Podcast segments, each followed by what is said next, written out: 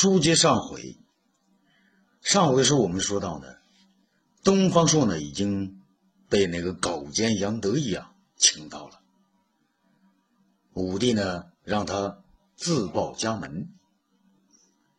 东方朔这么说道：“草民复姓东方，名朔，字曼倩。”这公孙弘眼见刚才呢就要到手的胜利被来人打扰了，心中颇为不快。他打量着眼前的年轻人，心里想：真是个乡巴佬。但他口中却说：“复姓东方，哪个王侯之后？没听说过。”东方朔呢，大大方方的。草民不是王侯之后，草民幼时双亲，长兄老嫂抚养成人，随父随兄姓齐也可，跟随老嫂姓鲁也成。可齐鲁之国自古为东方大邦，故取复姓东方，兼含齐鲁，有何不可呢？太史公听了，不禁一乐，从心眼里呢喜欢上了这年轻人。啊，这个姓取得好，那你为何叫朔呢？草民生于正月初一，正是朔日，而平原郡又为齐鲁之最北端，岂非东方之朔？那太史公连连点头。好，好，好名字，有意思啊！公孙弘冷笑一声，回想，这回可让我找到了破绽。太史公话未落音，他便说道：“好一个东方朔，东方才子！公孙弘不是才子，可有一事不明。那平原郡自古便是赵国领地，怎么和齐鲁混到了一起呢？”这公孙弘这么一发问，确实让众人吃了一惊啊！是啊，平原自古呢便是赵国的封地，战国时的平原君便是有名的四大君子之一呀。这位东方才子，这一回可就难堪了。不料人家东方朔是哈哈大笑，他走上前来，拉了拉公孙弘的博士帽的飘带，然后说：“公孙博士。”你是赵国的臣子，还是我大汉的臣子啊？公孙弘当然不能说不是大汉的臣子啊，于是是仓皇应答：“那这还用问？我是当今赏圣上的臣臣子啊！那既然你是当今大汉的臣子，为什么还说一百年前赵国臣子的话呢？”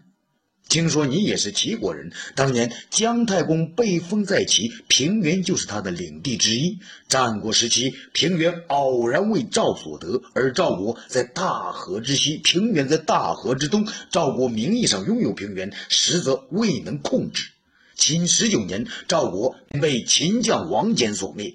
秦二十六年，始皇重新划分天下为三十六郡，平原便归冀北郡所辖。而冀北郡治所在历下，不正是齐国要地吗？而且我大汉高祖兴兵灭秦，先立韩信为齐王，以统黄河以东之地。平原在黄河之东，早是齐国所辖之城，至今未尝有所变更。公孙博士。你生在大汉，身为汉臣，不按大汉地域论事，非要搬出一百年前赵国的平原君来，难道你是平原君门下的鸡鸣狗盗之徒，想恢复赵国的遗老遗少吗？那这一番话呢，将平原君与赵和齐国的关系说得明明白白呀！不仅公孙弘无言以对，就连专写。史书的太史公司马谈也是不禁是连连颔首啊，连连点头的意思。武帝更是大为兴奋的，频频是把目光转向公孙弘。你看他挑起了这场论争后如何收场啊？公孙弘露出了滑泥鳅的本事，他面上一红，马上改口说：“东方才子，我不过是考考你而已，说话何必太急呢？”那我要请教一下，你用慢谦为字，有何名堂啊？这个家伙，你说他是鸡鸣狗盗之徒吧？他却用请教一词，那把自己装扮成一个谦谦君子。东方朔，你是这才看他一眼，知道他是个心地阴暗之徒，于是转向众人，从容地说：“慢者，舞姿美妙也。”说的是草民擅长舞剑，欠者心慧口灵也；言的是草民多学善辩。公孙弘一干笑两声，哈哈，当世大儒在此，你竟敢自称多学善辩？东方朔呢，移动一下身子，在他面前晃晃悠悠的说道。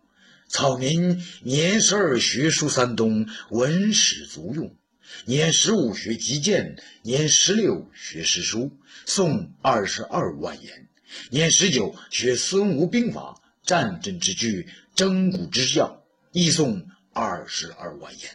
怎么不能自称多学善辩呢？太史公呢，也是止不住心中之气啊！东方朔，你今年多大？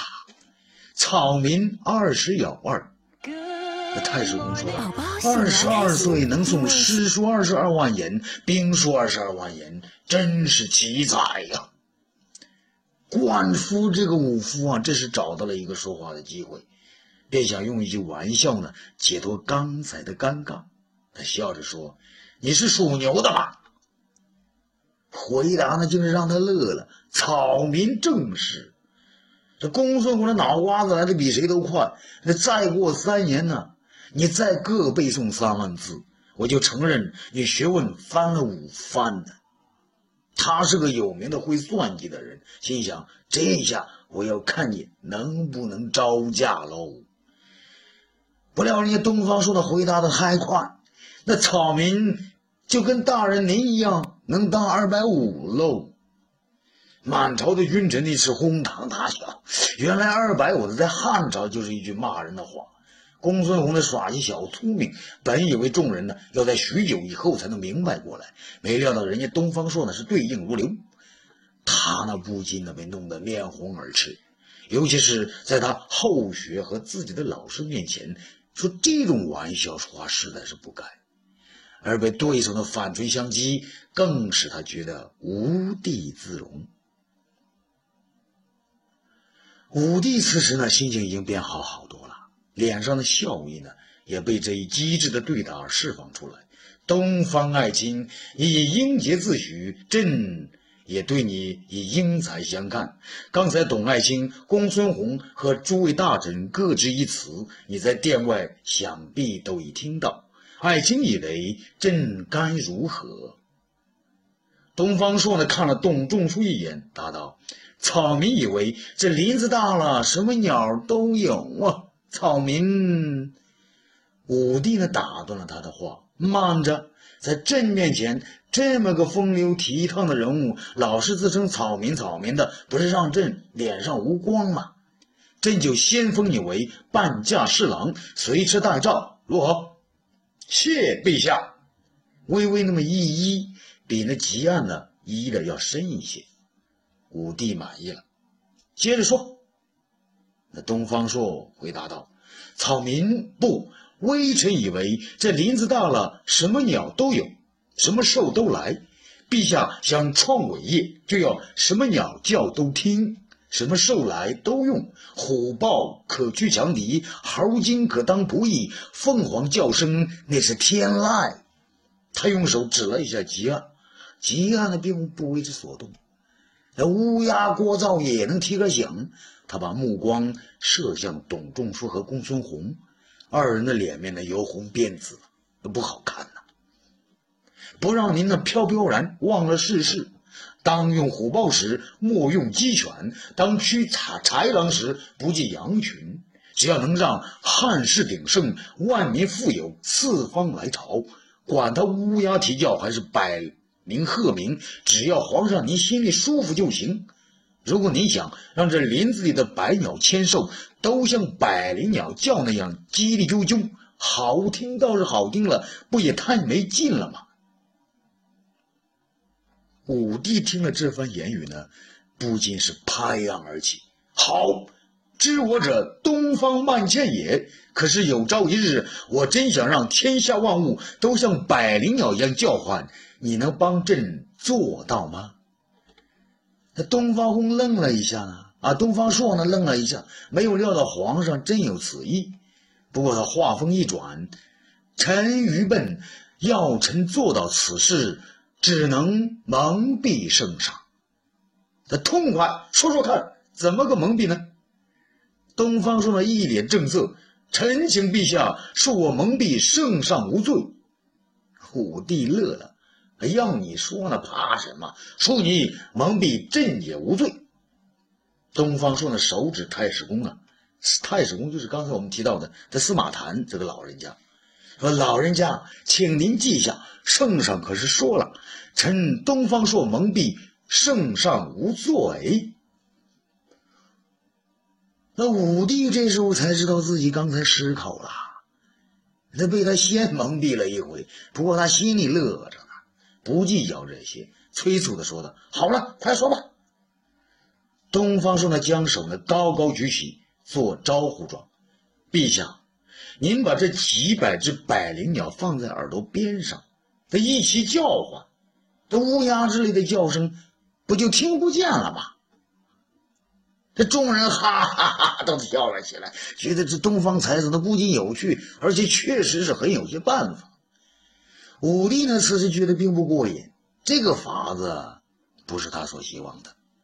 嗯，要是我想真的让乌鸦也做百灵叫呢？这东方朔的脸上马上严肃起来：“臣不才，臣做不到。不过，臣向陛下荐举一位能人，他能做到。谁？”东方朔一把将董仲舒拉到面前，就是他，陛下，这位大儒董仲舒和他的弟子公孙弘，刚才说的要罢黜百家，独尊儒术，他们的方法就是要把天下的乌鸦和百灵变成一个声音，一个儒家的声音，不，一种乌黑的百灵，啾啾啾。这个东方朔呢，就学百灵鸟叫呢，呱呱呱。又学几声乌鸦叫，不对，也叽啾呱还不对，这呱叽啾一个百灵乌鸦，乌鸦百灵叽啾呱。满朝文武是开怀大笑，皇上本人就差点笑倒在龙椅上，唯一不笑的只有董仲舒和公孙弘啊。董仲舒没有料到今天入朝等待皇上封赐会出现这种结果。他在众人哄笑之下向前是扑通一跪，陛下，臣一片忠心，奉献圣主。不料今番众人面前，庙堂之上，遭此人戏弄，是可忍，孰不可忍？请陛下恩准，让臣回乡私塾，教子弟度日。我等可杀而不可辱也。说完呢。他把帽子置于殿上，愤愤而去。武帝这下急了：“董爱卿，你别当真呐！”公孙弘这时候更为气急败坏呀，因为公孙弘是这个董仲舒的这个弟子啊。他看到师傅走了，自己也想跟着走，可是又想等待一个说法。他指着东方朔大叫：“都是你这东方，东方才！”他转念一想，他不能称他这个是东方才子，这种人也配叫才子？是狗屎！叫狗屎那又太难听，那叫什么呢？对，他刚才学鸟叫，鸟的意思是一语双关。公孙弘结巴了半天，说了一句：“你这东方鸟人！”众人更是哄堂大笑啊！武帝也不能自已，笑出了泪水。东方朔呢，却不笑。他为这位大儒在朝堂之上如此骂自己呢，而是感到意外。他正色说道：“公孙博士，东方朔只听说过狗嘴里吐不出象牙来，没听说儒者口里飞出鸟啊。况且您还是大儒者，我还听说过士可杀不可辱，可没听过儒可杀不可辱啊。这回众人呢不笑了，要看公孙弘如何回答。公孙弘是气得直跺脚啊，手指向天的大声高叫：“儒儒，奇耻大辱啊！”说着呢，他是不禁大哭起来，泪流如雨啊！陛下，我们师徒世人皆知大儒，可孔子恶语成才。也没有遭受今天这样大的耻辱啊！陛下做主啊！边说呢，他边坐在地上，以手拍地，他竟然是哇哇哭出声来。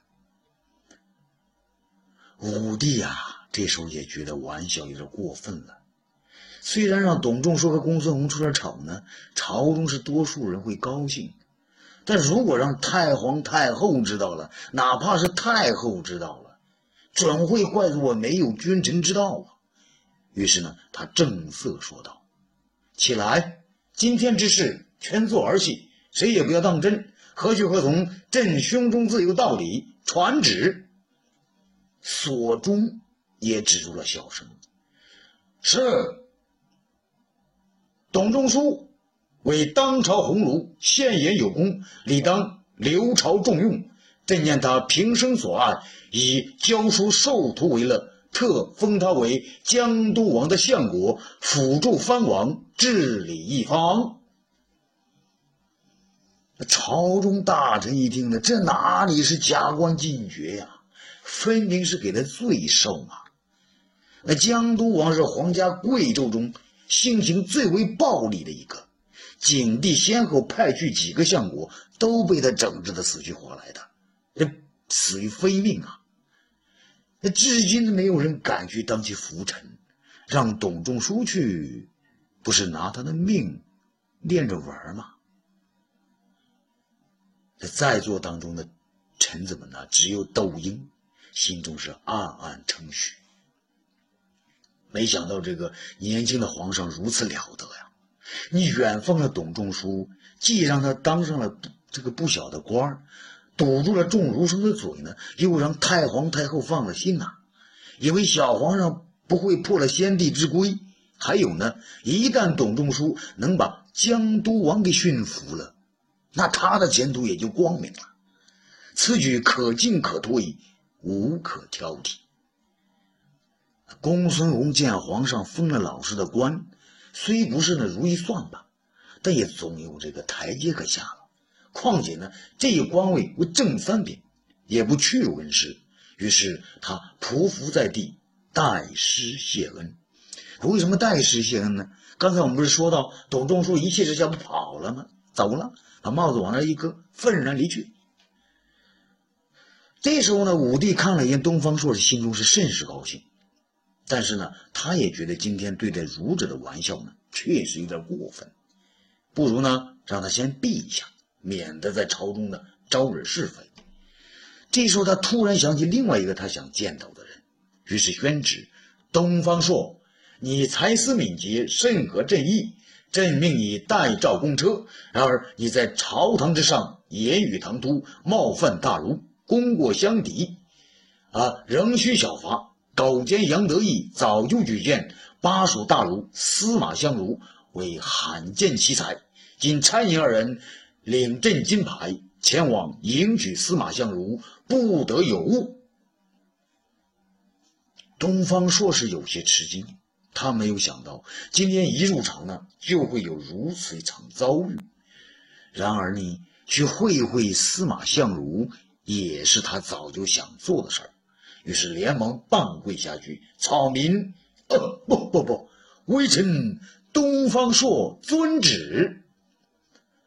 武帝向大臣们看了一眼，只见窦婴和许昌、庄青礼等人都露出满意之态，这才放下心来，叫了一声“退朝”。所中的长声高叫：“退朝！”这回到旁边的宣室之内呢，只见杨得意面带委屈的在此等候。武帝唤过杨得意，杨得意是谁啊？就是那个养狗的狗奸的小太监。而小声的说道：“听说东方朔剑法纯熟，让他今晚呢先随朕狩猎一番，改天再去西蜀。”杨得意高兴的要跳了起来，所有不快是一扫而光。欲知后事如何，且听下回分解。